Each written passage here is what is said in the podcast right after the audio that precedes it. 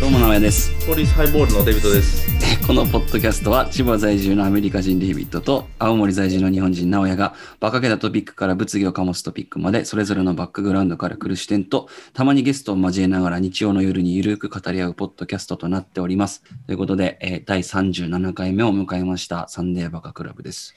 デイビッド元気お元気です。元気トリスハイボールのデイビッドなのね今日は。 俺、鳥サイボール毎日飲んでるからさ。本当ね仕事帰りとかさやっぱコンビニで買って家まで飲んだりするのよく。あ最近車ばっかりだから、あコンビニ寄って、あうん。買って、あの、飲みながらはできないから。 ああ、そっかそっか。なるほどね。でも、鳥サイボール、なんかレモンが入ってる。あもう最初からレモン果汁がちょっと入ってて。あちょっとレモンが入ってて、サントリーハイボールより安いし、うん。サントリーハイボールより美味しいって感じてきた。なるほどね。まあ、コンビニの缶で売ってるハイボールってさ、多分使ってるウイスキー自体はどこもそんないいやつではないよね、多分ね。だったら味ついてる方がいいやっていう。まあ、ちょっとしかついてないから、んちょうどいい。で、安いしと。しかも鳥サイボール、このポッドキャストをスポンサーしてくれたか ら、してくれたのええなんで急に嘘ついたの 俺だけに、俺だけに信じてくれない。ああ、まあ、ついてくれたら嬉しいよね。じゃあ、トリスハイボールの皆さん、そう。スポンあサでーもとして両お方と待ちしもてサまンす。トリーだって今気づいた んだけど、知本当だ。らなかった。書くよりもトリスの方が好きということでね。まあ、あの、缶、缶バージョンだったら。うん。うん。じゃあ、スポンサーお待ちしてますんで、 Yes, よろしくお願いします。缶。 yes, we can. はい。えーっと、 今日のゲストはですね、えー前々回かな、えーっと、滑らない話の企画をやったんですけども、その時のチャンピオンにえーお越しいただいてます。えーたくさんの話で見事 MVP に輝いたアーロンさんです。よろしくお願いし ます。よろしく。どうも、プレミアムモルツのアーロンです。かぶせてきた。これもね、バイサントリーだかああ、もうら。うん。サントリー、ちょっサントリーとスポンサー欲しいな。スポンサー欲しいね。ちなみに僕は、えーサントリーオールドの直哉です ね。揃ってるうね。ん、サントリーさんお待ちしてます。あの、あの缶見たことない。あ、これね、多分期間限定のやつで、あれか。そう、カオルエールっていう、なんかね、青いやつ。うあれーん。違ううん、より、より、こう、なんだろうな、軽い。あへえ。うん飲みやすい。香るっていうのはホップの香りですかあそうだね。あ、エールって書いてあるな。うん。カオルエールだから。エールは ま あ、ビールのスタイルだとして、うんそっか。うん。軽いんですね。そう、飲みやすい。より水に近い、いい意味でね。ああ、なるほど、なるほど。そうプレミアムモルツ結構なんか濃いよね。ああ、そうね。だかうんら、ちょっと水っぽくすれば美味しく感じるんじゃないかな。確うかに。ん、なるほど。普通のプレモルよりも好きですか俺はこっちの方が好きかな。なるほどね。うん。なるほど、なるほど。じゃあ今日はアロさサん、ントリー兄弟ということで。サン、サントリー兄 弟。サン、サントリああ、そうだね。ー。一二そうサントリー。 1、2、サントリー兄弟ということでやっていければなと思います。三三匹。はい。でね、まずちょっと今日最初に話したいなと思ってたのが、なんでえしょっう。と、アーロンさん、まあ割と仕事関係といいますか、あの、詳しいと思うんですけども、最近僕知った言葉で VPN っていう言葉があって、はいはいはい。で、まあ、それが何なのかっていうのをちょっと聞きたいのと、まあ、あとはデイビッドも使ってるって言ってたから、どういう使い方してるのかみたいなうんところをちょっと聞いていければいいなと思うんですけど、まず VPN とは何ぞやっていうのをちょっと説明してもらってもいいですかね。あの、バーチャルプライベートネットワークですね。すいません、もう一回お願いしていいですかなんだと思ったからこれはバーチャルプライベートネットワークですね。 完璧でしょ デイビッド完璧だった、今の。あのーね、なん、なんて答えればいいかな。全然微妙だったみたい。 good try, good try. なるほど。え、ちなみにデイビッド言い直してもらっていい一回。 virtual, ね、うん。 private あは。 network, おー virtual private network. バーチャルプライベートネットワーク。ノワールって最後言ってなかった。 フランス語になってましたよ。えーっ virtual と private network. あ違うなるほどね。バーチャルプライベートネットワーク。の略で VPN と。そう、そうですね。うん。どういうものなんですかね。一般人わ分かるようにどうやって説明するうん。うん、まあそう、僕は仕事柄、まあこういうものを扱ってるんで、うんうん。あんまりでもそういった意味だと一般人の人に説明する機会はあんまないんですけど、うんうん、まあ簡単に言うと、あの、通信暗号化の技術の一つというかな。通信を暗号化する技術。うん。うんそれは周りになんか邪魔されないとか、ウイルスとかが入ってこないようにするためのって意味ですかイメージ的には、その自分がやりたい通信を周りから見えなくするっていうようなうー感じかな。ん、なるほど。うん。まあ、うん。日本語にはできないね、多分。うんああ、そうなんだ。バーチャル。バーチャルは、でも実際、あの、会社とかどうやって使ってるかわよくわかんないんだけど、うんうん個人の使い、個人とか、一般の人個人的に使いたいとき、大体、あの、自分の、あの、なんていうの、どこからやってるどこからインターネットアクセスしてるっていう、うん。知られたくないとき使う。ああ、だからプライバシーがメインですよね、アロンさん。そうですね。セキュリティメインですね。そういった意味だと。ああ、なるほど、なるほど。うん。え、じゃあ例えば、今聞いてなんとなく思い浮かんだのは、まあ、エロサイトとか、なんか、なんだろう、国によっていろんな規制が例えばあるじゃないですか。ポルノに関する。うん。から、なんかそこ、そこ行っちゃうのから日本だったら、おや、おや。日本だったら、要はモザイクかかってて、うん見れないようなやつでも、うん海外の、まあ、サーバーを通してとか、うんうんうんうんだ。ったらなんか見れるみたいな、そういう使い方ができるってことなんですかね。それはできるね。多分、その VPN 使うと、あの、そ発信も、発信元の国をごまかせるから、ええああ、なるほど。そうそう、だから地域ごとに許可されてるサイトに、うん。まあ、その、アクセスできるっていうのは多分あると思ってて。ああ。まあでも今ちょっと聞いてると、なんでこう、ヒデが VPN っていう言葉を知りたかったのかなっていうのが、ちょっとし、知らなかったんだけど、はい。多分そのなんか変なエロサイトを見ようとし てそう、いうことじゃないかなと思う。 VPN ってなんだろうっていうふうに思ったのかなっていう。いや、えーまあちょっと一個、ね一個透けて見えたよね、今。裏裏でなんか、飲んでるこ とうが。ん。まあ、まあ、なくはないですね。でもさ、日本関係ないじゃん、そこは。まあ、そうモザイクかと。か別に関係ないじゃん。ちなみにさ、デイビッドもその自分で個人的に VPN の契約をしてるっていうの、このポッドキャスト始まる前に言ってたと思うんだけど、うん、まあ、えっ、と、おととい、おとといかなあ、そんな最だね近うん、そあ、そうだったんだ。う。たまたまだけどね。そう、なんか、アーロンさんとこの感じのやつやりたいんだけどって提案したら、え、俺言ったっけみたいな、デイビッド そうが聞いてきて。。はいはいはい。で、まあ聞いてみたらね、うんえーっと、ネットフリックスとかで、うんうんうん。まああれってやっぱ国ごとに見れる作品とかって違うらしくて、ああ、そうなんだ。そう。で、アメリカのネットフリックスでしか見れない作品にひアクセスしたいとかってなると、うんうんうんやっぱり VPN を介してやることによって見見れるようになる。からっていうので、なんかデイビッドを登録したみたいなるほどね。な。まあ、うんそれもあるけど、あと、あの、アメリカに行ったら、その、バスケ試合とか、うん。ネットで見れる。うん。だけど、うん日本からそのサイトをアクセスしようとすると、あの、地域、てか、国が違うから、うんうんアクセスできないっていうか、よく出るんだよね。うんうん。う。うんん。それもあるし、あと、まあ、ネットフリックスなだけじゃなくても、アマゾンとかもある。うんうんどううんでも今日アマゾンやってみたら、あの、分かってたんだよ、アマゾン。あ、VPN 使ってますね、あなたみたいな。そう。だから VPN オフしてから、あアマゾンアクセスしてくださいというふうにメッセージが出たんだから。いやえええいや、すごい。それは Amazon プライムだけだった、ちなみに。そええあ、そうなんだね。なんか、YouTube とかでもたまにあるよね。こう、あなたのお住まいの国からは、そうそうそうえあるっあるあと、るアクセスできませんみたいあな。あ、ある。YouTube もそうだし、iTunes もそうですね。あ、そうなんだ。あります、あります。へえ、そう、なんかこう、お気に入りに登録してて、はい。なんかい、久しぶりに見ようと思ったら、そういう制限がかけられてたりとかするから、うんうんうんうんううん。んうんうん。じゃあ、そうまいうあ、のあるんだよね。そういう作品を、まあ、無制限で見れるようになるっていう利点があるってことですね。う。うん、ちなみに、それデイビッドはさ、月いくらぐらい払ってんの ?VPN の。えっ、と、一応2年の契約して、うん。 2年だと月に350円ぐらい。月1350円。月に350円ぐらい。あ、そんな安いんだ。あの、2年の契約したらね。ああ、なるほどね。だ1年の契約だと600円ぐらいね、月うに。んうーうん。で、あの、月だ、月、あの、なんていうの、月ごとに払うことにしたかったら、もう高いんだよ。1000、1000円ぐらいするから。 2年分まとめて払っちゃったってことか、じゃそう。だから2年分で1万円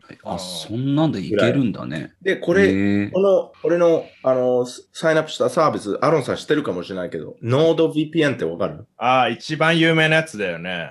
うーん、あ、そうなんですね。本当に159人ぐらいうんうんうんうん作うってるん。から、うん。これ試しで、例えばイスラエルとか、あのアフガニスタンとかそういう国、 うんうんうんサーバーつなげて、あの、せあなんていうの、接続して、で、どういうことを見れるとかかなと思って、ちょっと試してたんだけど、う。うんうん。ん、めっちゃ面白いよ。ええーえ、すげえ。それ例えばだけどさ、なんか前もちょっとポッドキャストで話してたけど、Google の検索っていうのは、それも変わるんだよ。そう、地域によって、なんか同じ言葉を打っても出てくる、その検索結果が変わるみたいな。うんうんうん。それとかも試してみたってこと Google をまあ試してないけど、Google で検索したら、うん。あの、もう今日、あの、イギリスの、イギリスじゃなくて、アイルランドのサーバーちょっとつ、あの、つなげてみて、で、Google で Amazon を検索したら、うん。なんか、なんとかなんとか in Ireland とかと、まあそういう風に出るんだよ。うん。うん。あと、なんとかウイスキー。うんはいうんはいうんあの、こ、あの、広告も、なんで、広告合ってるんだっけアドうブん。タはイいはい。広告ね。うん、違う。うーん、まあそうだよね。ダブリンの一番、なんていうの、好き、みんな好きなウイスキーの広告とか出て、 うん。で、イギリスだったら、なんかサントリーが出るかもしれないけど、アイルランドんうで、そうとか出てね。なるほどなまあ、そ、それぐらいかな。へえ。思ったんだけどさ、例えばあの、スポーツでギャンブルするときとかって、うんなんか、日本だと、要はスポーツ賭博とかって禁じられてるじゃないですか。でも VPN を通してだったら、そういう、なんて言うんだろうな、ギャンブルとかもできちゃうのかないや、日本からでもできるはずだけどね。あ、そうなんですか。VPN 返さず。そうそう。まあ、まあ、ものによるんだろうけど、うんうん、うん。結局、多分そのサーバーがどこにあるかっていうのが一番大事になってる観点だと思うから、うんアメリカのサーバーにある、そういうネットのポーカーとかオンラインカジノだったら、はい。そこにアクセスしてやってたら、多分アメリカの口座開かなきゃいけないとか条件あると思うけど、ううんうん。うなんか、そんな違法にならないっていうようなことを聞いた記憶あるな。ああ、そうなんですね。そうそうそうそう。へえ。アーロンさん、まあ、例えばまあ、なん、なん、なんていうんだろう、アーロンさんに聞きたかったんですけど、企業でその VPN を導入するメリットとかっていうのはどういうところがあるんですか、単あーそれはまず、えっと、うーんと、離れたうん場所からでも、社内にいるような同じレベルでセキュリティをうん、あ保った通信ができるっていうところかな。あ、なるほど。うん。社内、例えば社内で会社の中で通信しようと思ったら、会社の間だけだったら自分たち以外誰もいないから、それは安,、安全だと思うんだけど、うんうん。例えば会社の外からカフェとかからさ、会社の中に通信しようと思ったらさ、うん。うんインターネットを通るからさ、なんかそ、れはやっぱ安全じゃマなリンだと。いってうん。そうそうそう。安全じゃないのね、それは。うーん。カフェって誰がいるかわかんないし、はい。カフェからその会社に行くまでのインターネットの間って、不明まあ不明、どういうルートを通ってるかもわかんないから、うんうん。まあまあそ安全じゃないんだけど、まあそこを会社の中といるように、同じように安全にするっていうのが VPN の技術で、あ。ああ、なるほど。そうだからまあ、そのバーチャルプライベートっていうのは要するに仮想って意味だと思うんだけど、うんうん。まあ、仮想的に社内にいるように、同じように、まあ、どこに遠隔地からでも通信できるっていうのが、まあ、暗号、暗なんだっけ、暗号化暗号化暗号化。そうそ暗う号化されてるし、ね。ほほとんどそこが大事ですよね。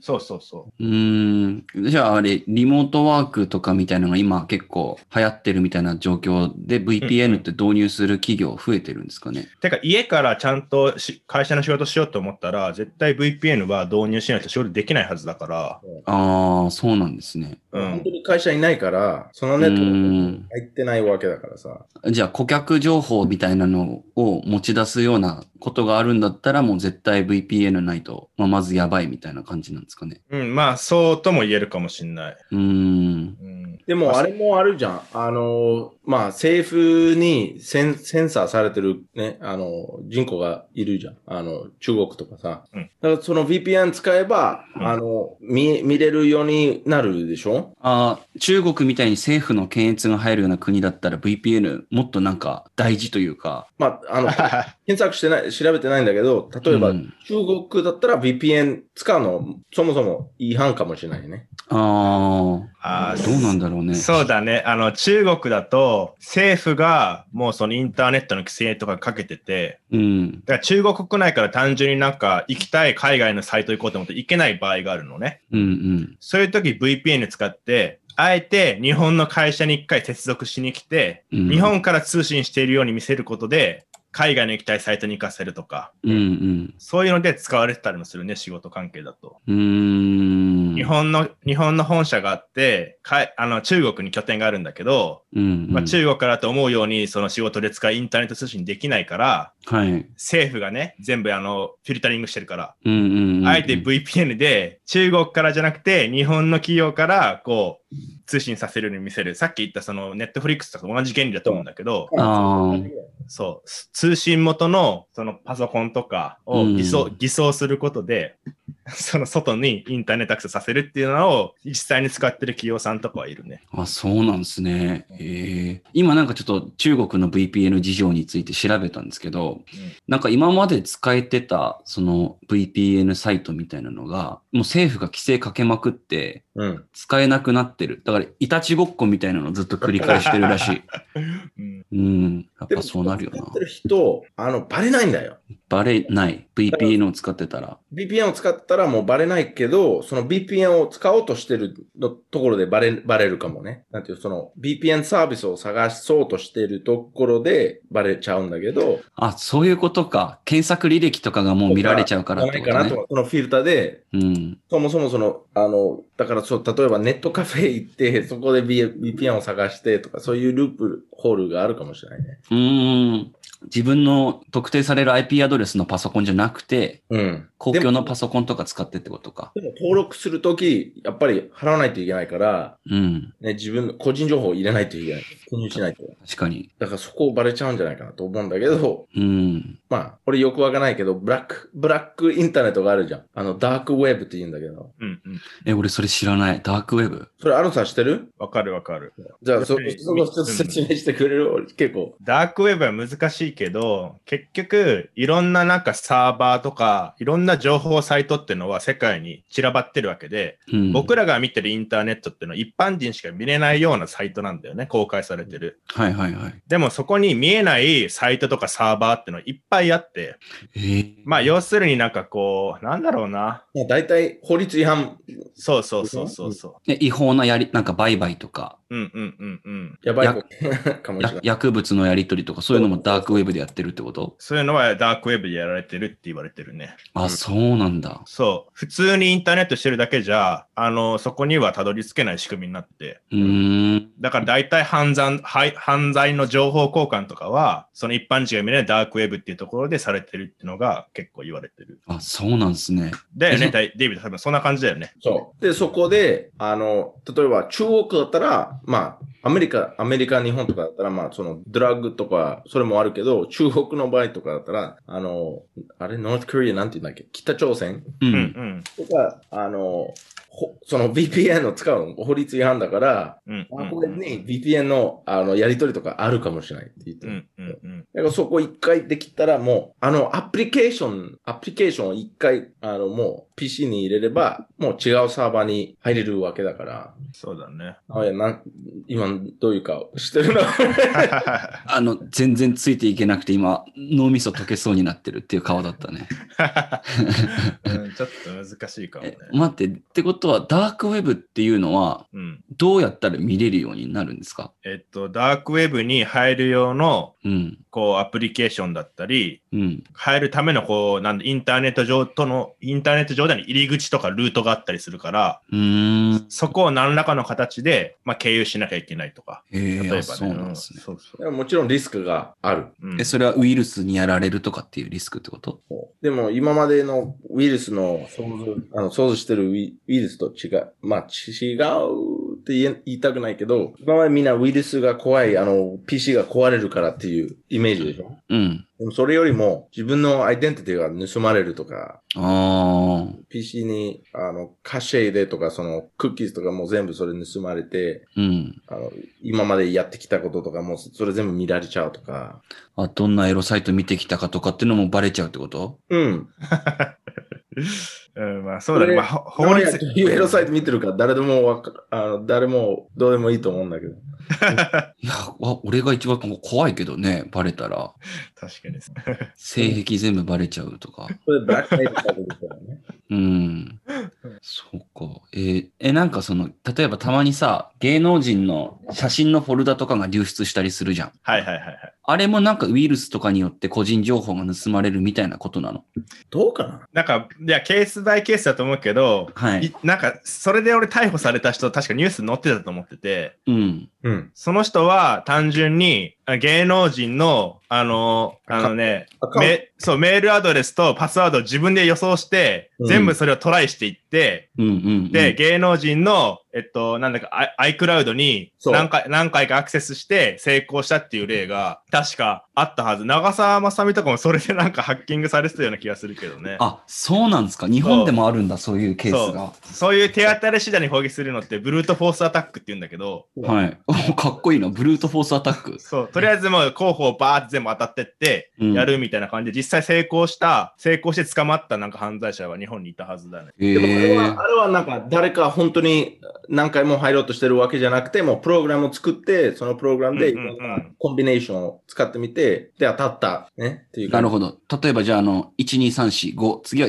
12344みたいな感じのやつをずーっとやっていけるみたいなプログラム。そうそうそう。そういロうグインするときにね。そうそうそで、大体その、クラウドでストーリー、なんていうの、あの、保存してる人たちがさ、大体 Apple 使ってるじゃん。うん。 iCloud って。で、iCloud、あの、その Apple アカウントさえ入れれば、もうアクセスできるわけだから、うん。もう Apple はそういう感じじゃん。あの、全部繋がってるから。うん。でもさ、あれ、3回ぐらい確かパスワード間違えたら、なんか入れなくなんなかったっけそういうのもなんかすり抜ける技術があるのかなじゃいや、それはすり抜けないと思う。あ。あ、そうなんですね。だからそれをやってないサイトはダメなんじゃないっていう話だよ。ああ。でも、例えばそのパスワード忘れたっていうオプションがあるじゃん。うん。で、そのパスワード忘れたから、なんか聞かれて、それか、あの、んあの、登録されたメールは、メールに、メールアドレスにメール飛ぶ、飛ばすっていうか、そういうのがあるじゃん。だから、うんそのサイト、その、アカウント入るんじゃなくて、そのメール入れれば、さえ入れれば、うん。もうわかるわけだから、そのパスワードとか。うん。う確かにん。だから、そその iCloud 入ろうとし、Apple の iCloud とか入ろうとしてるわけじゃなくて、もう、E メールに入ろうとしてる。だと思う。なるほどね。なるほどな。トレイルがある、トレイルがあって、道のりがあってそう、そこに、そのでよくできたというか、成功したの発発表されるというか、ニュースで出るじゃん。うーん、なるほどな。アノさん、なんかしら調べてくれました今なんか。いや、俺はなんかこう自分がもし、うん。携帯の中にある、携帯の中に画像ってほ、ほ保存されてるじゃん。は うん。い。その中で見られて一番嫌なの、恥ずかしいのどれだろうなっていうのにも検索しちゃうんだけど さ。うん。うん、だから、今の時代でそういう恥ずかしい写真撮ってる人、本当にバカだと思うよ。それ、そそううかまあ、恥ずかしい写真にもよると思うけどさ。うん、あ俺、あれだな、多分。で例えば、その裸の写真とかさ、あなんかスナップチャットで、インスタグラムのメッセージとかで送る人は、本当にバカだと思うよ。ああ、そんなやついんのあ。アメリカだと割とあるあるでしょチンチンの画像を送るとかって。あの、あるあるってぐらいあんの。いや、なんか聞きましたよ。まいあ、や、まあ、あい挨拶レベルってこと。挨拶で挨拶、軽い挨拶本で当。です。こそう、そこまでのあれかはわかんないですけど、まあ、で俺が好きな、うん、 でも、ね、チンコの写真を送ると、うん。顔さえ分かんなければ分かんないじゃん。まあ、確かに。あ、それで、その部分だけ写してる写真を送るってことか。そうそうそう。なるほど。顔、顔の写真と、まあ、フルボディピクチャーとか送る人は本当にバカだと思うけど、少ないと思う。うん。なんかね、俺もデイビッドも好きなコメディアンのアンドリュー・シュルツが言ってたけど、アンドリュー・シュルツは、その、チンチンの写真を送るときに、あの、旅行 用、旅行用のデオドラント、ちょっとちっちゃめの、ミニチュアバージョンのデオドラントを脇に置いて、チンチンの写真を送るっつってましたね。なんでだよ。大きく見えるよ ね。大きく見せるために。あ そういうことね。はい。なんかこの、あの、子供用のスニッカーズバーとか、そうそう。あと、旅行用の歯磨き粉とかね。あ と、うんあ、そうね。うん。そういうのをなんか置いて撮るって言ってましたね。まあでもちょっと今話ずれちゃったけど、あれっすね。じゃあ今の時代ってそういうので個人情報引き抜かれる可能性っていうのはめちゃくちゃあるってことなんですかね。全部見られてるから、そうんのビッグを使わない人だと、本当にそういうセンシティブ情報を送らない方がいい。うーん、なるほどね。じゃあそういう意味でも自分のまあ情報を保護するっていう意味でも個人レベルで VPN を使うっていうのはもしかしたら割といいのかもしれないですね。うん。うん。あとあれだよね、ネットフリックスもそうだけど、HBO Max も確かアメリカのサーバーからしかアクセスできないよね、確か。そうそうそうそう。それも見据えて契約したの、デイビッド。契約してない、高いから。あめっちゃ高い。あ、なるほどな。今使ってる Netflix アカウントは自分のじゃないから、友達なのね。うん。だだから、ちょっとたまに心配するんだよな。その、友達のアカウントでもう、ね、アイルランドから、イギリスから、日本から、あの、ロロシアから、なんかいろんな国からアクセスしてる、同じ、あの、一日に、一日。うん。それで、なんか、拒否されるかなと思うんですか。あそのアカウントラロックされるかなと思う。あ。Amazon プライムがだってもうすでに VPN だったらそれオフにしてくださいっていうふうに言ってるんでしょうん。他のサービスもそうなる可能性がもしかしたらあるってことなのかな、じゃあ。うん、じゃないうん。で、Amazon のの場合は、あの、もともと Amazon プライムの会員になると、なるとき、その国にしか使えない、うん。あの、契約を、あの、アクセプトする。うんうんうん。だから Terms and コ Condition 行っに。ても、ほん、実際行っても、あの、プライムの、あれ、契約は日本で作ったから、うん。アメリカで使えない。なるほど。実際アメリカ行っても。うんうん。という違いがあるんだ。でも、Netflix の契約だと、どこからでも使えるっていう、あの、メリットがある。あ、もともとそういう契約なんだ、ネットフリックスの場合は。うーん。だから、例えば、あの、海外旅行行って、で、タイ行って、ベトナム行ってとか、そういう国行っても、自分のスマホでからとか、あの、ホテルから、もう、あの、パスワードとローゲン ID をさえ分かれば、入れるアクうセスっん。ていう契約だから、Netflix の場合。あ、そうなんだね。 Amazon は違うから、その、VPN 使っても、あの、実際、その国行っても変わらない。そういうことか。うん。うーん。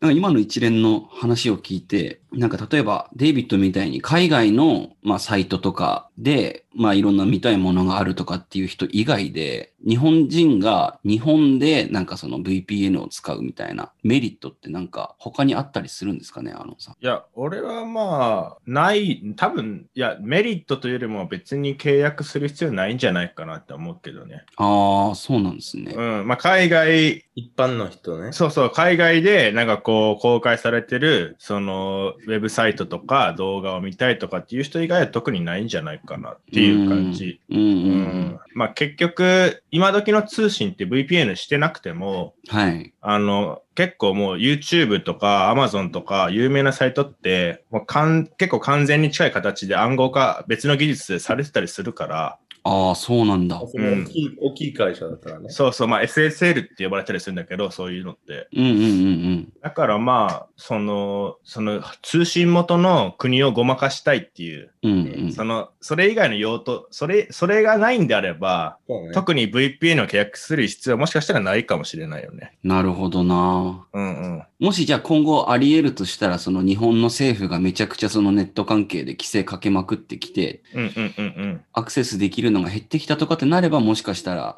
メリットがたあのあ出てくるそれね。そその時は VPN 使って、こう、送信元、通信元をごまかすっていうのが必要になってくるかもしれない。なるほどな。うん。であれも VPN あれもできるでしょアロンさん。あの、例えばその VPN はこの PC とかじゃなくて、うんうんうん。あの、ルーターでしょルーターにその VPN あやつ入れあ、て、いや、あーそうだね。ルーターもできると思う。だから、ルーターでやるか PC でやるかって多分、どっちのパターンもあると思うんだけど、うんで、ルーターだったら、まあちょっとやりにくいというか、もうルーター本当に直 接アクセスしないと、あの、設定できないかもしれないけど、うんうんうん。まああの、PC だったら簡単にアプリで違う国選べ選べるんだけど、ルーターだったらうんうんうんルーター直接入らないといけないんだよね。ルーターでそれやるの難しいんじゃないかな。難しいけど、まあ、やり方を、俺、調べたんだよね。うんうんうん。で、まあ、やろうと思ってるんだけど、ちょっとうんめんどくさくてやめたんだけど、例えば、その、俺、プレイステーション持ってるじゃん。はいはいはい。で、プレイステーションネットをアクセスするとき、あの、そのルーターに、そういうんう VPN 入ってないと、うん。使えないじゃん。あの、プレイステーションで。あ、はいはいはいはい。ああ、じゃあデイビッドは家にある全部のデバイスをそう VPN を通してやりたいってことねだ。から、自分のスマホを自分のルーターにつなげたとき、うん。プレイステーションとか Nintendo とかも、それも PC も、全部 Wi-Fi で繋がってるから、うんこの VPN、その、こもあの、自分の通信出るところとか、それが、こま、ごまかくしたかったら、もう、ルーターじゃないと、あの、全部、な、じゃないじゃん。なんていうの今のところは PC だけ。うんうんうん。ルールーターってのは結局自分の家のが外に向けて通信するときの出口だから、うん。その出口さえ VPN 化しちゃえば、家の中にある通信は全部安全だよねっていう考えがあるから、そうう。ん。最悪そのルーターだけを VPN 通信させて、他のデバイスは何もしないっていう方法ももしかしたらありなのかもしれないね。うーん。ただ、そのルーター、き、その機能があるかどうか、それも関係あるらしいね。あ、VPN 化でき使えかる。どうか、そう、わかんないね。やってみないと。うーん。使えたら、とプレイステーションの、えっ、と、無料でダウンロードできるゲームのライブライブラリーは変わるとか、うーん。いや国だったらもう違うゲーム、違うテレビゲームダウンロードできるとか。うんうんいろいろうまあでもそこはちょっとめんどくさいからやめ やめやめたんだけど、それもあるかなと思ったの。んあやっぱめんどくさいんだ。ルーターとかっていう大きいところでやるってなると。あルーターの設定は超めんどくさいよ。そうああ、そうなんだ。そうそうそうそうーん。じゃあ、あれですか、その企業とかで導入するっていう時でも、やっぱデバイス単位でそういう VPN っていうのは。う。えっと、それはもう使い方もケースバイケースで、まあ結局そのルーターでやるか PC でやるかっていうう、んどっちかになるんだけど、あの、ルーターでやっちゃうと、あまあそうだね。まあどっちかだね。うん。うーん。とかだったらもうその契約で、例えば同時に6台使えるとかそういうのあるでしょうん。だから、その、それ、会社としては決まるじゃん。例えば、三、三千人だったら、あじゃあ、ルーターとかスイッチとか、 まあそういう、いやまあそうだね。だいぶ深い話になってくるけど。まあそう、そこを、 そうそうそうそ聞かう。ない方がいいうんうん。うん、言われても多分1ミリも理解できないからね、俺ね。そうだね。そうだそこまね。では。まあまあ企業によっても、そのケースバイケースで VPN のそのやり方ってのはあって、まあ PC 単体でやっていくのか、うんそ。のルーターっていう単位でやっていくのか、みたいなのあるけど、うんっていう感じが、それは実際のビジネスシーンでもケースバイケースで使われるよって話だね、今も。なるほどな。でも、直屋みたいな人だったら、なんか、使った方 がいいよな。あ、俺みたいにチンチンの写真撮ったりと か、やばいエロ画像とか調べてる人は使った方がいいだっとた。ら、使った方がいいんじゃないかなと思う。うん、 じゃやあば、い画像。俺と、じゃあ、アニャのお父さんにもおすすめしといたらいいかもしんないね。おすすうん。め、おすすめします。そうね、爆乳好きのアニャの親父にも、ちょっと VPN はおすすめしたいなと思います。はい。じゃあ、VPN に関してはちょっとこの辺で一旦区切ろうかな。はい。はい。ということで、一旦休憩に入らせていただきます。 Boys and girls, Sunday Buck Club. Talk all kinds of shit. Sunday Buck Club. We don't need no bitch. Sunday Buck Club. All these hoes is tight. Sunday Buck Club. Some of them alright. Sunday Buck Club. I make these beats alone. Sunday Buck Club.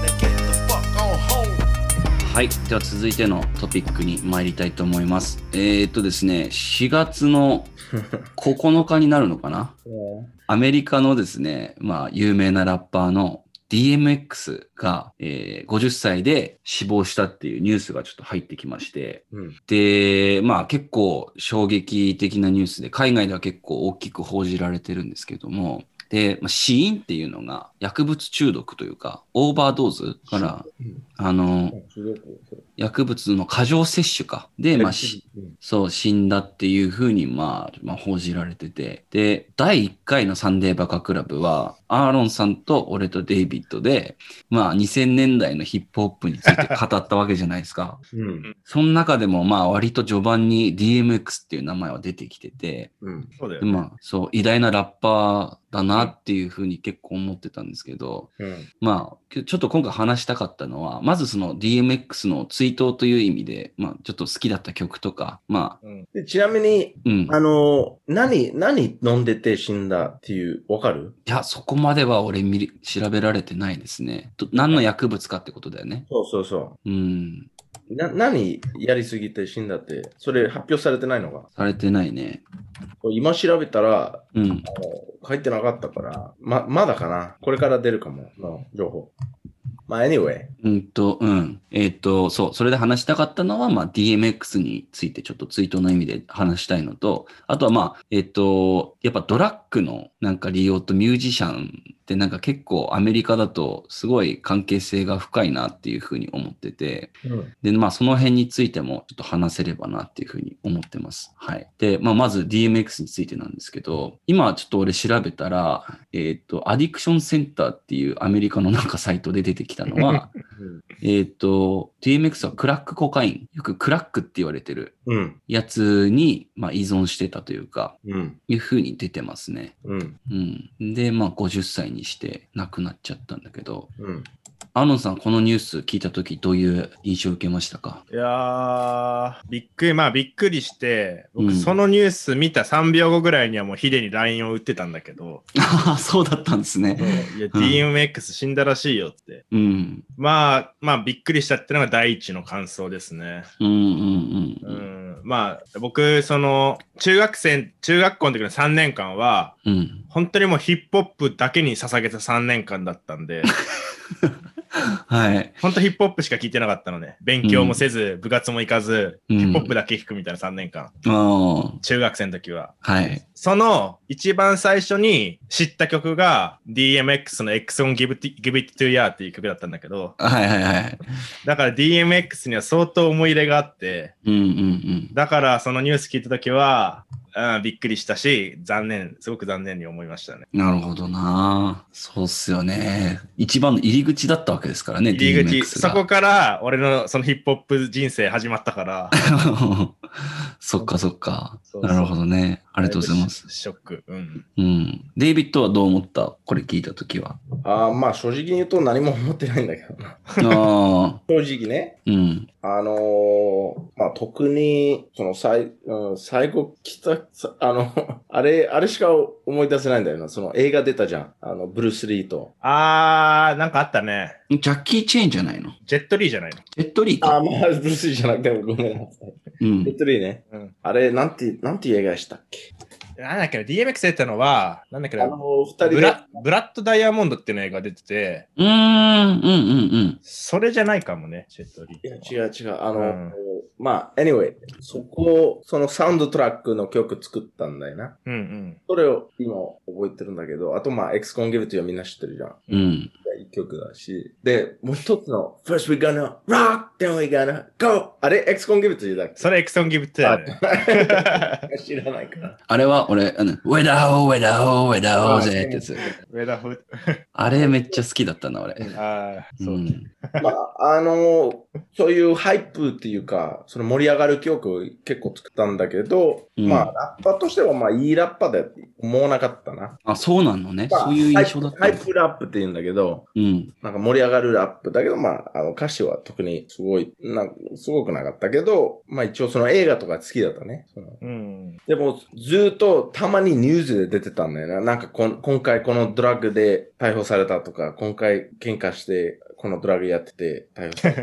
そういう、たまにニュースで出たんだ。うんだからびっくりとかしなかったんだな、俺。ああ、じゃあ前からその薬物の問題が割とアメリカ人には知られてたってことか。そうそうそうそそうだったんだう。ね。うんうで、あーん。と、あと、ちょっと、うん。あとなんかまあ、そういう、そ、そこだな。そこあんまりよくでも、よ、俺でもよくわかってないんだけど、その、あの、悪いストーリーしか発表されないんだよな。 DMX に関してってこといや、みんな、みんなに関して、そのセレブラティっていうか、その有名人の。うーんそういう文化っていうか、あの、そ、そっちの方がう売れるから、ニュースとしてってことね。もうなんかこの有名人はこういうやばいことやっちゃったとか、それそれ売れるから、うんそ。れしか発表されないんで、あの、この人について悪いイメージしかないっていう人がいるんだよね。例えば、カニエ・ウェストとか、あの、まあ、ラッパ、特にラッパとかさ。カニエ・ウエストはどういうイメージどういうニュースが出てたまあ、あの、いつもバカにされてるっていうか、うん。でも、あの、あれ変わってるなーっていうニュースしか出ないんだよ。カニエ・ウエストに関してはでもあれだよね。なんか、メンタルヘルス的になんか、そう。でも、うん。パターンがあると、こんなパターンが出てくると、たまたまみんなちょっと変わってるわけじゃないと思思い始めるじゃん。始まるじゃん。どういうこと逆にわかんなかった。あの、そのメディアにそういうイメージされるから、うん。そういうサイクルに、なんていうの、から逃げられないっていうか。メディアのせいでってことそうそうそう。うーん。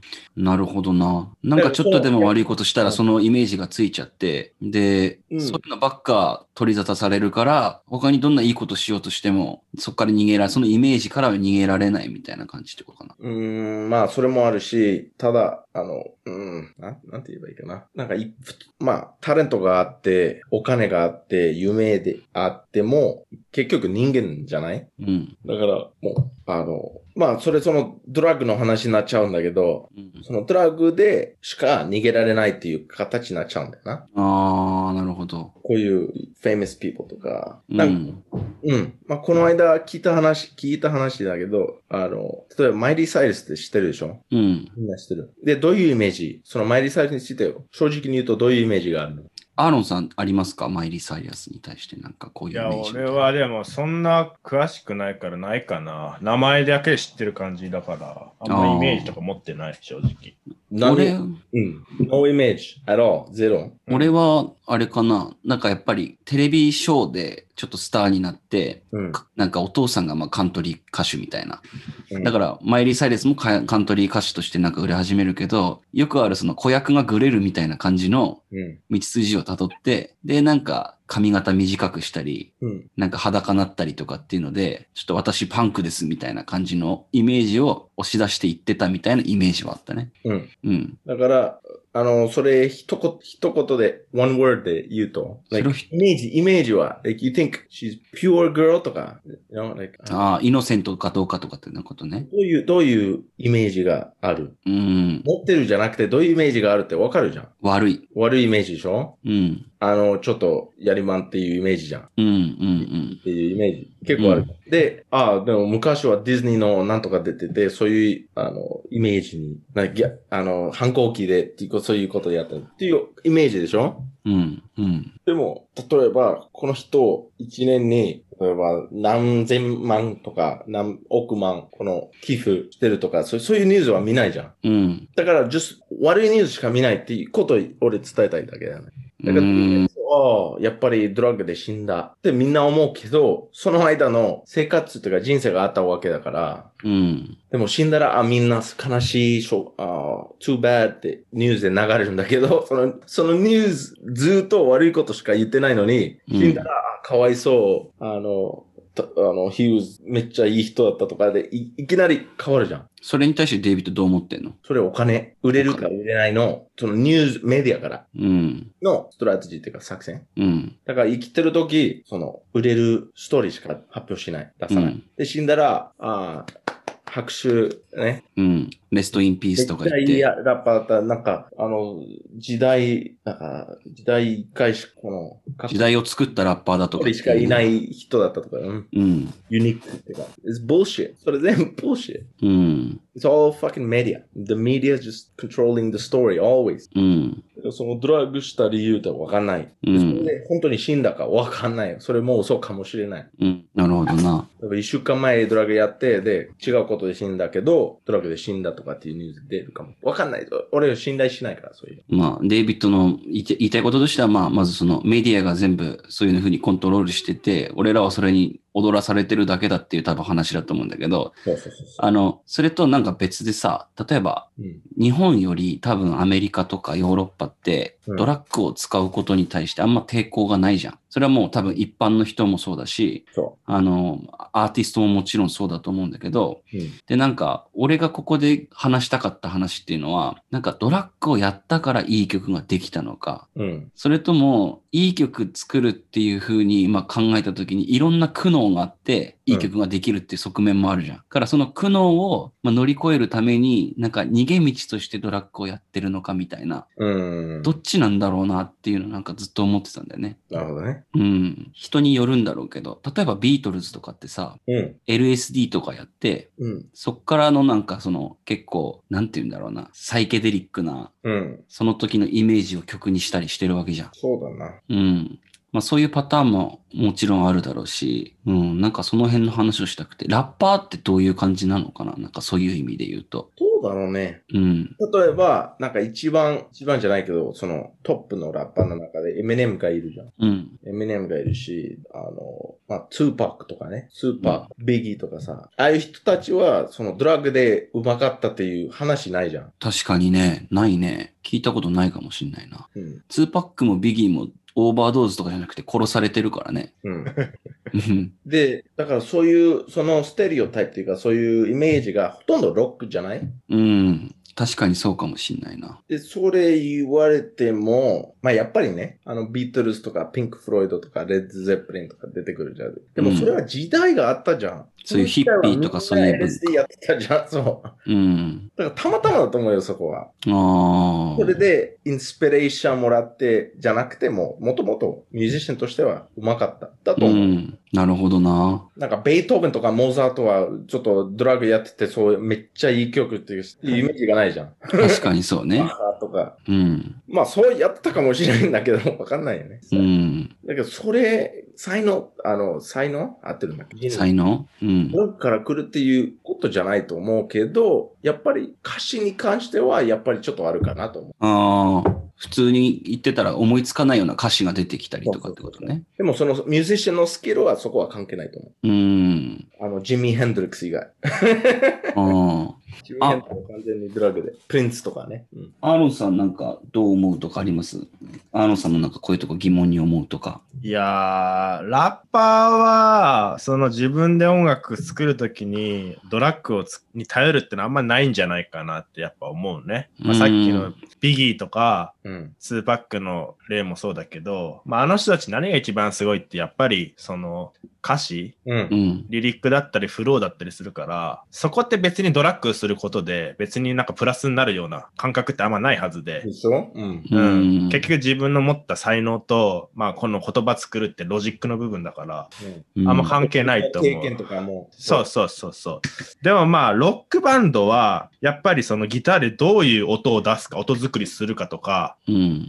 その辺はやっぱ感覚の話になってくるから、どちらかっていうとね。ううん。ん。それってやっぱその感覚をこう鋭くする、もしくはこう広げるためにドラッグを使うってのはあり得るかなって思ってて。うん。だからそのロックミュージシャン、サイケデリックなことをする人たちにドラッグを使う人が多いってのは、まああり得る話なのかなってのはちょっと思ったかな。うんうん。でも、それでうまいっていう意味じゃなくて、うん。あの、それで、あの、なんか、今までやられたことない気づいたとかっていう意味でしょ、うーん、そうね。使い、うん、そう、多分そうなんだろうね。でも、どうだろうなんか、実際わ、わかりづらくない ?because、また戻るけど、うんそういうイメージはメディアに作られるからさ、うん。ね、その、あの、まあ、なおや、わかんないかもしれないけど、その、そのヒッピー時代というか、その、60年代、70年代、うん。この、アウェイケニングというか、その、目、さ、さ、覚ましたというか、うん。目が覚めたっていうか。冷めた時そういう。代なんだけど、その、みんな無視することは、あの時は、もう、アメリカとイギリス両方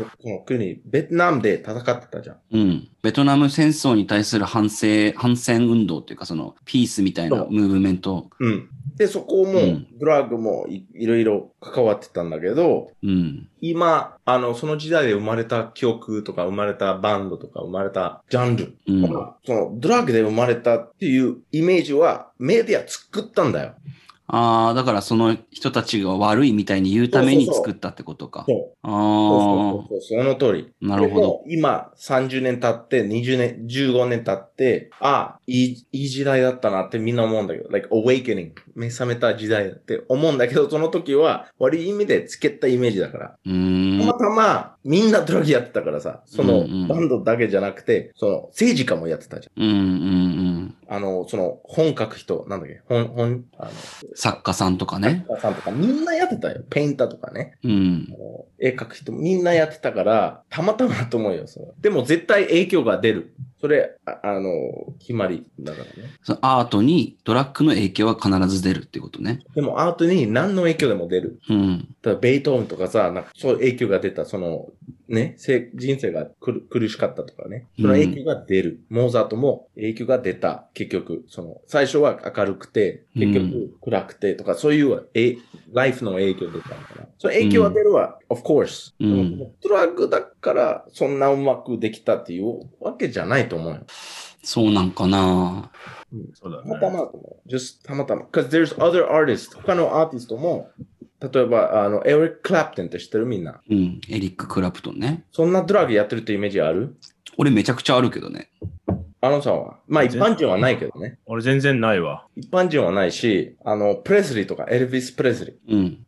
めっちゃドラッグやってたじゃん。うんうんうん。あの、ビージーズ、テンプテーション。みん、その、みんなドラッグやってるからさ。うん。そのドラッグやってないのが誰コードプレイぐらいじゃん。 いや、なんかそう、俺がここでなんか気になったのは、ずっと多分中学校、高校ぐらいから気になってたのは、なんかその当時から俺は日本のバンドとかはあんまかっこよくなくて、海外のバンドがこんなかっこいいのはドラッグの影響のせいだなって 勝手に思ってたのね。うんうん。うん。で、まあね。うん。だからこそ、そのドラッグの影響みたいなのが少なからずあるんじゃないかなっていうので、なんか今回こういう話をちょっとしたかったんだけど。 But I think that's あり得る。うん。 I, just, I, I don't think that's reason. You know what I mean? うん、あそれが一つの理由っていうよりはな、それだけが理由っていうよりは、それはただ単純な一つの理由でしかないってことこれもともとの性格のことだと思うよね。Like, その、うんディスクを、あの、people who take risk なんていうのあのディスクテイカー。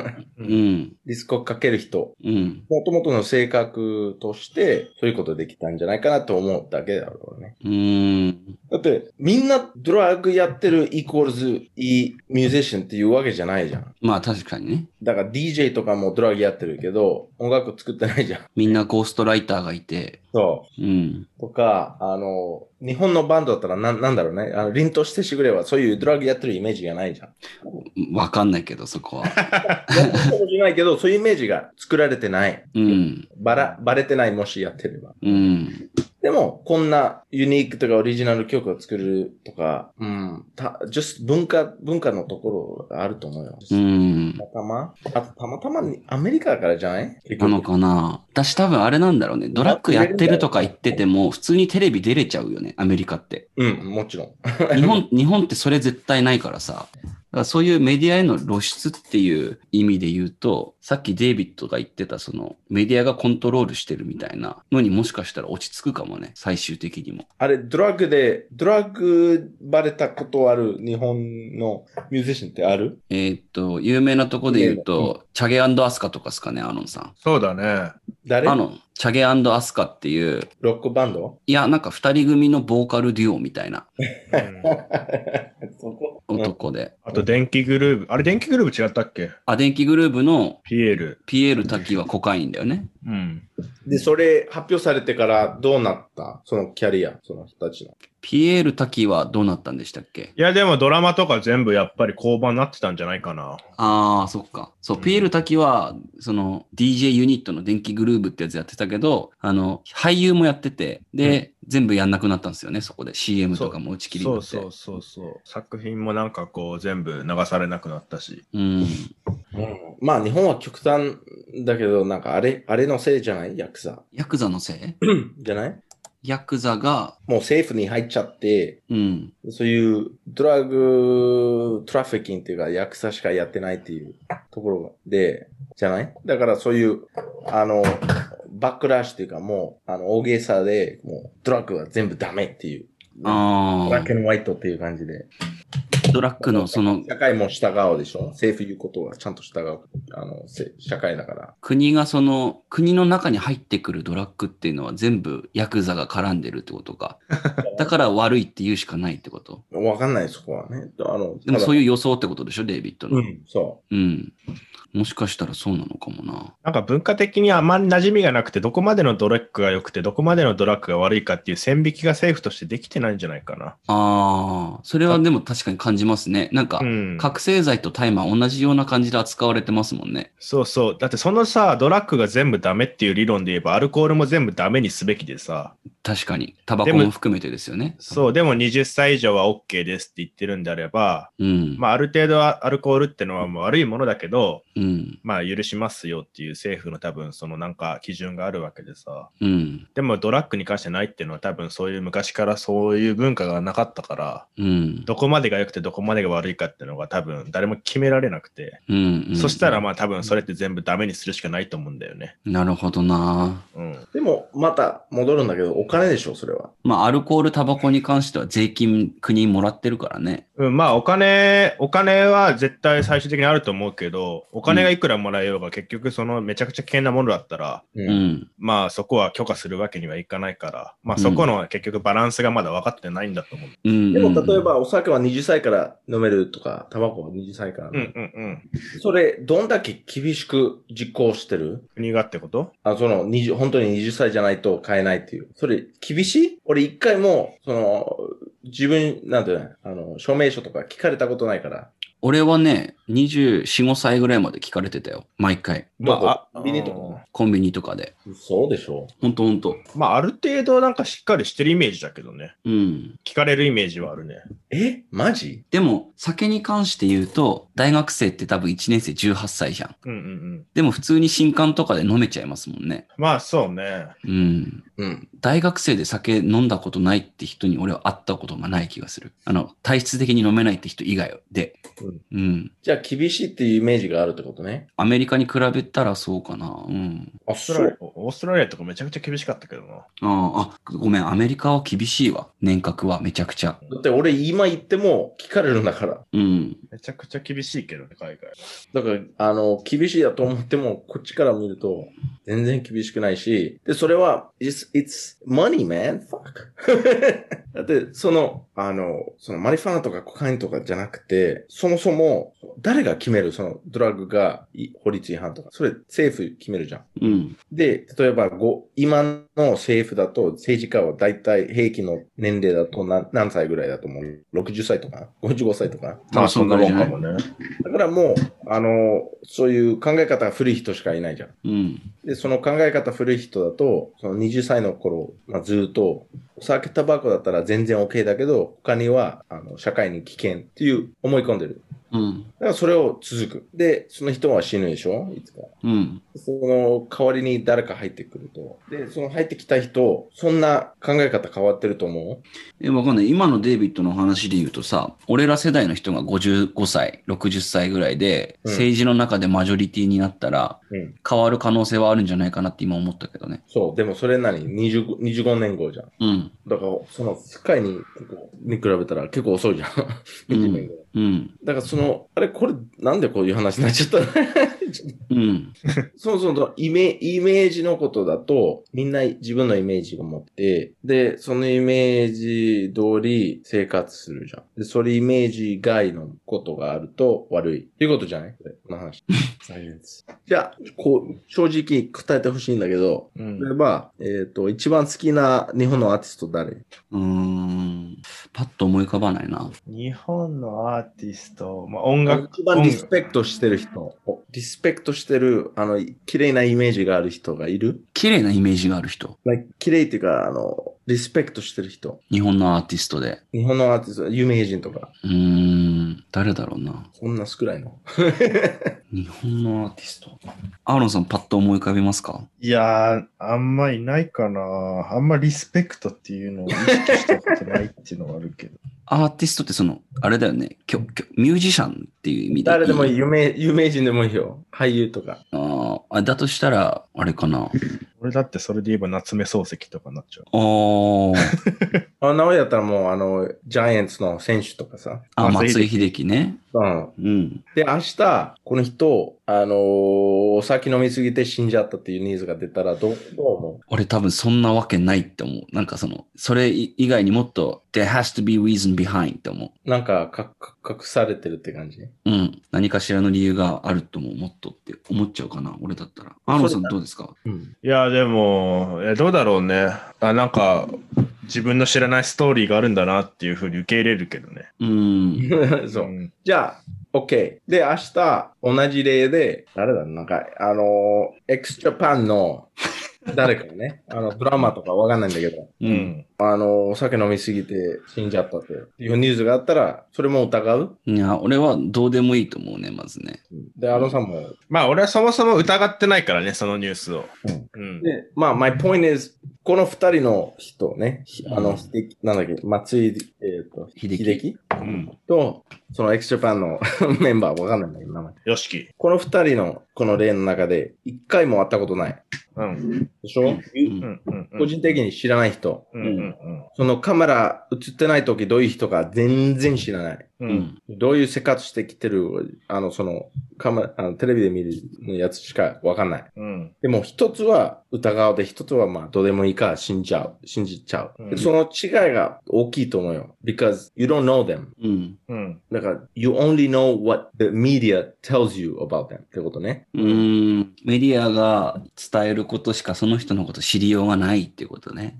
うん。でそこないところは人間ってもうそのガップをなんあの自分のイメージであの、なんていうの、フィールする。 埋埋め埋めていくんだよ ね、自分のイメージで。うん。それはもうみんなそうじゃん。なんか自分の同僚でも、自分の上司でも、自分の後輩でも、そういうしかできないじゃん。うん。でも特に有名人はそれが一番怖いんだよ。あの、そういう強く思う人が一番怖いんだよ。だからなんか自分はこうしてなきゃいけないみたいに思っちゃって、うんそれで精神的に追い詰められていくみたいなこうん、まあそうだな。こともあるよね、多分ね。 I guess my point is, そもそもなんで有名人が死んだ時、なんでみんな、ああ、かわいそうとか、なんでそう言うのなんでそう感じるの会ったことない人。うん。うん。どういう人、実際どういう人だったらわかんないのに、なんでそういう、えあの、感情が出てくるのかなって、ここをちょっと俺理解できない。会ったことなくてもだって憧れたりはするじゃん。うん、maybe ね。 DMX もそうだし、俺で言うと、まま、松井秀喜もそうだし、アーロンさんで言うと夏目漱石もそうだけど、夏目漱石はもう死んじゃってるからあれだ けどね。それは有名有名人だからじゃないまあ、松井秀喜は信じないけどね、まず。うん。有名人だから。で、その有名人は自分が選んだわけじゃない。選ばれた。うんこの人を見せられた。メディアに。社うん会選んにだつもりでいるけどっていうことそう、そう、it's kind of fake to be like, oh, って感じ。like, you have no choice ってことね。決まってる。それは、それは言い過ぎでしょ。そいや、言い過そぎだれよはだって普通に残念に思う気持ちってのは絶対あり得ると思ってて。うん。まあもちろんだけうど、んうん。でもさ、カマンって感じと思う、思わないえーなんかその人の人柄とかが、あの人いい人だったからみたいな感じで言うのはおかしいと思うけど。うんうんうんうん。だって僕ら知らないわけだからね。そうですね。人だとしても、悪い人だとしても、うん。毎日何人、何百、何千人も死ぬんだよ。で、それはもちろんそうだけどさ、自分が例えば好きな、めっちゃ一番好きなアーティストが死んだら悲しいと思うのは当然じゃないまあ、それはもちろん当然だけど、うん。その人が死んだって分からなかったら、うん。と変わらないと思 うよ。自分の人生に影響はないってことね。そう。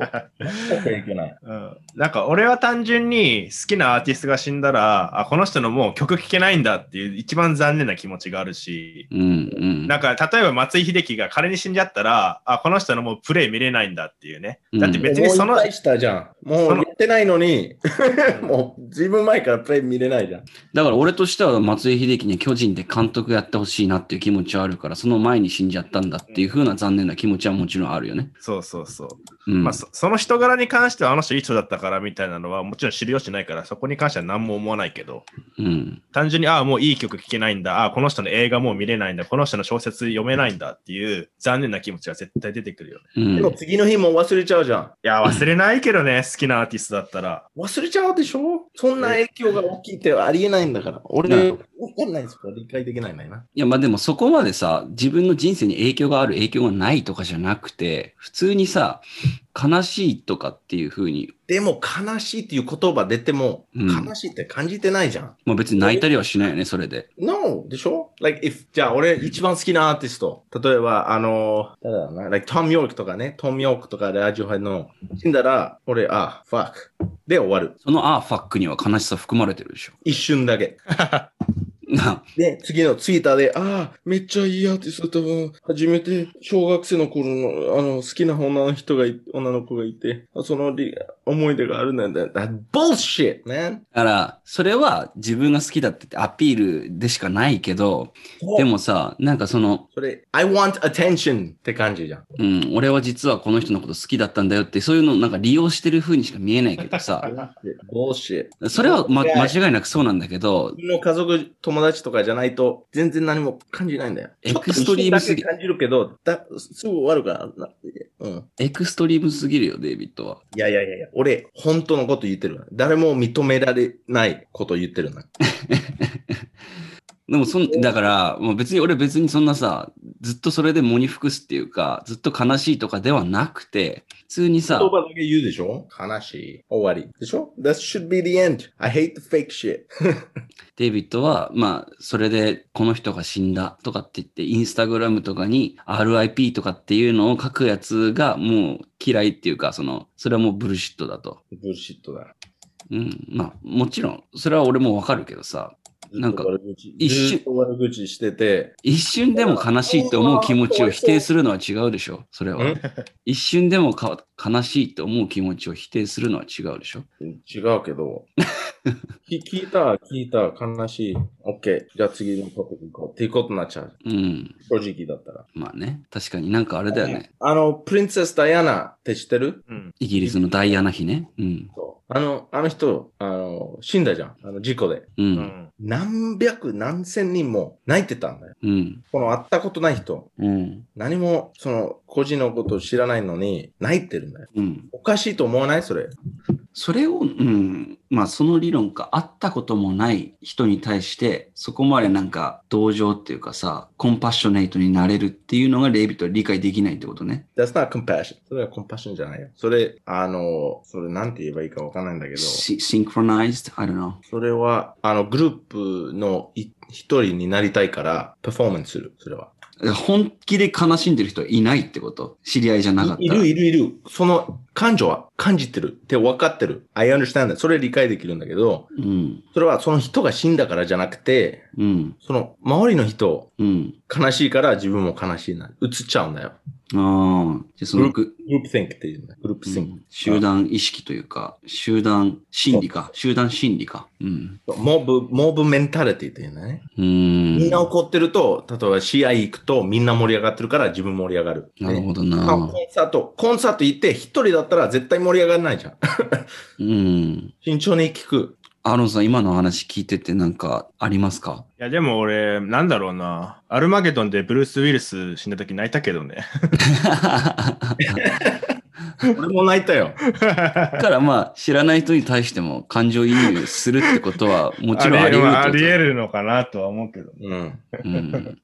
まあそのキャラクター死んだ時、そうそうそう映画とかドラマだったらね、ううんポールん。とかまうん仮にそこまで感情移入できる、もしくは好きだったっていう人がリアルでもいたら、現実世界でも。うん。もしかしたら泣くのはあり得るかもしれないけど、うん。まあ、デイビッドが言うみたいに何千人何万人っていうのは、さすがに、まあおかしいだろうっていう話なのかもね。な、もうフェイクがいっぱいいるよって話だなと思うけどね。今の話聞いてると。うん。 あ、I'm just, 確 my, かに my hope. 俺言いたいことは DMX さ、うんうん。もう10年以上音楽作ってないし、音楽作っててもうん発表されてないし、誰も知らないじゃん。そうだね。人その中学生の頃から来た人しか知らない人だからさ、うん。今の若い人知らないのに、うん。いニュースとかもずっと悪い悪口しかやってないのに、うんもう今死んだらうんいきなり180度変わる。うん。 And it's fake as fuck. 確かにな。まあ、日本でもあれですよね。なんかその、全く、え、この人誰っていう人が死んだ時でもニュースで、なんかこの方が亡くなりましたみたいなので、その人の追悼番組みたいなのやったりするじゃないですか。うん。なんか感覚的になんか近いのかな。例えば、ケンドリック・ラマーが今亡くな って、報道されるとかっていうんだったら、まだわかるってことね、多分、デイビッドの言ってるこそとうでそ言う、うまと。だわかる。うん。でももう第一線を退いてる人がまあ亡くなったっていう風になってもこういう風に報道されるっていうのがフェイクだって感じるってことか。それが first, first world problems っていうね。 それなんて、なんて通訳すればいいファースト、あの、あれか、本当に、それってあれに近い、なんか、white people issue っていうか、その、そうそうそだから別に何の問題もないから問題を作り上げてるみたいな。う。問題というか、そのエモーションを作ってる。うん。うんまあ、うん、でも、うん、日本でも昨日なんか、ヒ ロ、ヒロっていうか、警察とかモアレイさんは死んだかもしれないけど、誰もどうでもいい。うん。 そう、どっちだから俺死んだら、俺死ぬからさ。みんな死ぬんだけど、俺、俺も死ぬ。うん。で、死んだら、その、悲しい、俺知ら、俺のこと知らない人、悲しいと思ってほしくない。例えば、一回しか会ったことない人とかってことそうん。う。で幽霊になって、あの人、めっちゃやばいことやる からさ。フェイクファック。うん。だから俺、俺の知ってる人だけ、まあ悲しかったらまあ泣いてもいいけど。 悲しくなかったらもう泣かないで。なるほどな。 I'm drunk. うん。あ I feel that. もうなんかあの、メディアに踊らされるなってことね、多分ね。 Yup. なんか変な感じになっちゃったけど。でもなんか あれだね、デイビッドの言ってることはなんかめっちゃなんかゼロフェイクというか、俺極端にゼロフェイクだから。うん、ゼロフェイク。 ゼロフェイクっていう言葉。変な言葉だけど、作っちゃったかもね。なうんかん、ゼロフェイク。この言葉すらフェイクなのかな。 いやいやいや、今作ったというかそういう、流行るかもね。うん俺はゼロフェイクだからさ。うん、それはかっこいいね。 T シャツ作ろうか、ゼロフェイクっていゼう。ロフェイク。 ゼロフェイク。サンデーバカクラブ。うん、そしたらまあ俺らもそれにコミットしていかなきゃいけないけどね。人生短いんだよ。うん、フェイク、フェイクする時間がない。ゼロフェイク。 ハッシュタグ、ゼロフェイこんなさ、なんかいいこと言ってたのに、ハッシュタグとか言い始めちゃったもんね。ク。あの、いあ、なんていうの皮肉だよ、それ。 うん、なるほどな。わかりました。わかるアロンさん、フェイク for life。どうすか、アロンさん。なんか、一通り。ゼロフェイク主主義、主義。すみません、なんか急にもう何日か前に声がけして、なんかあの、トピックも決まってないないまま呼んでしまって、なんか今こういう感じになってるんですけど。うん、それは全然大丈夫だけどさ。うん。 うん。いや、難しいよね。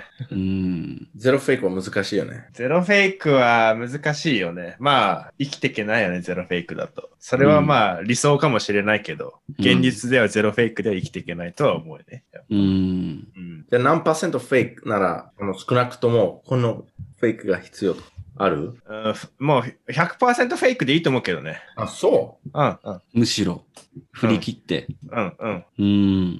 でも100パー、100フェイクだと、うん、 100フェイクだと、うゼロん。フェイクになっちゃうじゃん、結局。というとあ、100フェイクだったら、フェイクが全部真実になっちゃうから、そう、もうフェイクじゃなくて、もうゼロフェイクに戻っちゃったよ。もう you are, your fakeness is who you are ってこと。もう。じゃ、じゃあ90ぐらいかな。90フェイクぐらい。うん。うん。まあ、俺は結構フェイクで生きてる人間だからさ。そうなんですかうん。あんまそんな印象ないけどな。あ、そどういう意味でううーん。やっぱり、こう、仕事とかさ、うん。フェイクで生きない。仕ああ、事そういう意味か。仕事の時ってみんなフェイクの壁仮面をかぶってるじゃん。まあね。デイビッドも言ってたよね、それは。仕事の時のデイビッドと。俺仕事の時のデートは10フェイクぐらいかな。 10フェイク。 10。あでも、それ10ってありえないんだよな。それはもう、もう仕事辞めた方がいいよ、そうだったら。そうね、90は言い過ぎたかも。 50でもいい、俺、はい無理だ。ああ。でもなんか俺が、ほとんどの日本人の感覚で言ったら、多分仕事の時って90フェイクぐらいなんじゃないですかね。そうそうそそれはなんか感じるな。う。うん。うん。それは悲しい。じゃあ、私生活で言うと、アーロンさんはゼロフェイクなんですかね。そういう意味で言ったら。私生活、私生活はまあ、8 80ぐらい、さらにフェイクしてる。うんそうなんですか。 そう。そうなんですか。うん、でもそれいつから始まった俺は多分、小学校ぐらいの時かな。うーん。悪いな悪い。社会に入ると。うんうんうん。それはなんかもう盛り上げ役に徹するみたいな。いや、違う違う違う。めっちゃ個人的な話になるけど、うん。俺、小学校の時に引っ越しをしてて、京都から青森に。うんうんうん。まあ、小学校5年生だから10歳ぐらいの時かな。はい。京都から青森に引っ越したんだけど、うん。なんかその時はだいぶカルチャーショックがあって、うん。新しい自分で生きていくっていうところで、うん。かなりこう新しいその場所とか環境に合わせなきゃいけなかったから、うん。その辺で多分そういうのができたのかもね。なるほどなうんで。もそれは違うと思うよ。That's adapt. 進化。それが進化。環境への適応っていうだけで、別にその、デイビッドが言ってるフェイクとは違うってこと違う違う違う。フェイクは、あの、その、自然に合わせるっていうところじゃなくて、俺今、口から出た言葉、完全にフェイクで、あの、意識しながらやるっていう。うんうんうんうん。本当はこう思ってないけど、そういうふうに言うっていう。だい、大体大人になってからっていうことになっちゃうから、あの、おと、おと、あの、子供の頃も、あの、まだ自分を作っ、作ってないじゃん。自分の、俺どういう人になりたいとか、どういう人でいるとか。それまだ、たいろいろ試してる期間だから。でももうね、27、28歳、30歳とかになってくると、自分のこと分かんないと、その、まだその子供の期間が入ってると困るじゃん。うんうんうんうん。ずっとそういう、そのまま続くかもしれない。今のなんかデイビッドのお話を聞いた上で、どうですかなんか、それでも自分はフェイクの割合が多いなと思いますかうん、まあ確かにまあその中学校、高校とか10、20歳になるぐらいまではもう試行錯誤、トライアンドエラーの多分うん時期だったけど、でも多分その中で仮面、仮面を被るっていうのはまあ確実に出来上がってたと思うけど。ああ、そうなんだ。うん、うーん。それは周りと調和するためみたいな感じなんですかね。そうそうそう。うん。デイビッドはそういう意味で言うと、周りとの調和とかっていうよりも、俺はこうだからっていうのを貫くっていう方を選んでるってことか、じゃあ。うん。 うーん。なるほどな。俺はなんか聞く感じだな、多 分。どう思ってんのって聞いて、うん、なるほどなって言ってるだけのタイプかもしんない。 何何それでも、やっぱり限界があるじゃん、みんな。うん。ああ、あるあるある。そうそう。だから結局自分をさらけ出す、こう、なんだろう。さらけ、自分、本当の自分みたいなのをちゃんと残してって。うん。まあそれがちゃんとさらけ出せるって部分が多分彼女だったりするんだろうけど。うん。うん。それが多分俺で言うところの10%だったり20%だったりってのがあるかもしれないけど。ああ、なるほどね。それ以外はまあ、フェイク、仮面で。ううんん。それは、その、それ、それ言うのがフェイクかもしれない。 いや、そうね。だから俺90%仮面だから、これ言ってること自体がフェイクかもしれないけ そうど。そうそうそう。だかうん。ら本当に思ってるのは、まあ、30ぐらいフェイクかな。 だけど、フェイクで、その30の中入ってるやつ。うん、まあそう。まあ自分でもまあ理解しきれてないってのは確かにあるかもしれない。うんじゃ あ、あれですね、アーロンさんのバランス取り戻すために彼女を作んなきゃっすね。そうだね。うん。まあでも分かんない。彼女できたところで、その10%をさらけ出せるかっていうのは、そのまた別の話だけどね。あまあ、そっかそっか。うん。いや、じそゃあの、彼女できるまで、ちょっとフェイクは、あの、大げさっていうか、もう、うないん。といけない。そうだよね。で、できたらもう、そのフェイクはまた減らす。うん。うん。そうね。ね確かに。なん、なんで俺言ってることなんか分かってないふりしてるじゃん、ななおや。もう俺もフェイクしてるんだけど さ、今、この状態でも。今いや、なんか俺さ、その、アジテーターとしてという か、DMX と、あと、なんか、ミュージシャンとドラッグのなんか関係性についてみたいなのをちょっと話したかったんだけ ど、話したよ。今あの、フェイクの話で盛り上がっちゃってるからどうしようみたいな感じで今いま した。でも、この話もしできましたじゃん。確それかは、にねそ。れはまあ、ヒデが悪いよね、じゃ あ。ちゃんと、そう、その、フェイクじゃないところ今から出たね、そのことが。今のリアルだね。ごめん。ありがとうございます。こういうね、 MX のため祈ります。ああ、フェイク。フェイク。おう今のテスト、受かったな。うんでも、こういう方向性で行くのもありかもね。 あ、フェイク。みたいないちいち突っ込んでいくみたいな。わかるかどうかね。うん。はい。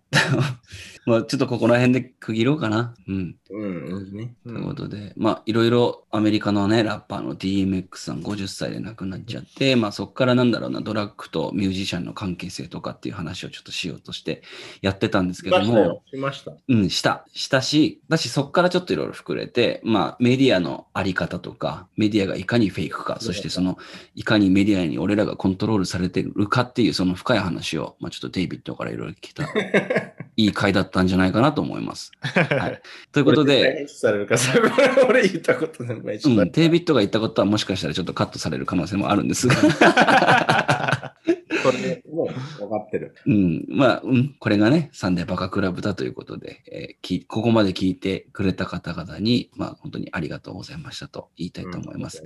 はい。で、まあ、今回放送された内容は、Spotify、iTunes、Podcast で、えー配置をいただけます。質問や、こういう企画やってほしいとかっていうのある方は、サンデーバカクラブのインスタグラムアカウント、sundaybakclub までお問い合わせください。ということで、最後に、アーノンさんなんか言いたいこととかありますかいや、ちょっと次回も呼んでくれればなと思いますので。あもうぜひ、ぜひ、はい本当に。あの、この間多分ちょっとデイビッドとも話してたんですけど、はい。なんかテーマを絞ったエピソードトーク会みたいなのあをあ。できればちょっと面白いかなと思ってて、というと例えばまあ初めての何々な話みたいな感じで、ああ、聞きたい。聞きたいんだ、出たいんじゃなくて。あーそうそうそうそう、まあ聞。聞ければどっちでも いい。出ようが出まいが聞ければいいけど。ああ、本当ですか。そそうういうのがいいよね。んそういうのをちょっとやりたいと思ってるんで、からまあ、初めての、ディフェンディングは初めてのチューとかめっちゃ聞きたいわ。みんあなあ、のいいっすね。う。うんん。デイビッド覚えてるなんか初めての中とか。あ、これも話しちゃう。覚えてるよ。ああ。であれば、 もうあれだね。次、まあそういう機会があれば、やりたいですね。しびれる。やっぱ、初めての中は夏とかの方がいいのかなえっと夏初夏、初夏、初夏ね。初夏、初夏がいいですね。アーリーサマーがいいよ。アーリーサマーにえーやれればいいな と思います。う初めておっぱい見た時の話。それは、秋口ぐらいがいいかな。なんででなんでその理論はわん。で、おかっんぱないい、おっぱい触った時とか。ああ。だかあーらまあ、完全に滑らない話とかじゃなくても、ただそういう話聞いてるだけでも面白いじゃないですか、多分。あー。からまたちょっとそれは面初白めいてねも何した時とか。そうね。えぐいな、それは。ゲストをちょっといっぱい集めて、そういう話できればなって思ってますんで。そうね。うん。で、まあ、ディフェンディングチャンピオンとしてね。で、あの、初めて、ね、初めておちんこ触った時の、あの、うんうんうん女の人とかもいれば面白いと思うよ。ああ、そうね。ちょっとその話とかもあの話してく。れる、うん、話してくれる人がいれば。そうですね。ゲストとして女性がいるってことまあ、そうね。聞いてくれる女性っていう意味でもいいですし、まあ、話してくれる女性っていうね。 は初めてを。ち オッケーオッケーオッケー。初めて金玉な舐めた時とかさ。うん。いやそ。そうれ、そそういれう感誰じ誰でもあるみたいな感じ言うけど。うんあ、 金玉あるか、でも。まあ、でも、例えばさ、そういう、なんか、fucking stupid thing。ううんんでうん。も、both sides から、そうですね。面白いんじゃない確かに。それ面白いね。うんうん。ありがとう、デビット。いや、えーということでね、今回の会話、これにて終了したいと思います。じゃあ、ありがとうございました。おやすみなさい。いいっす。 X gonna give it to ya. ありがとうございます。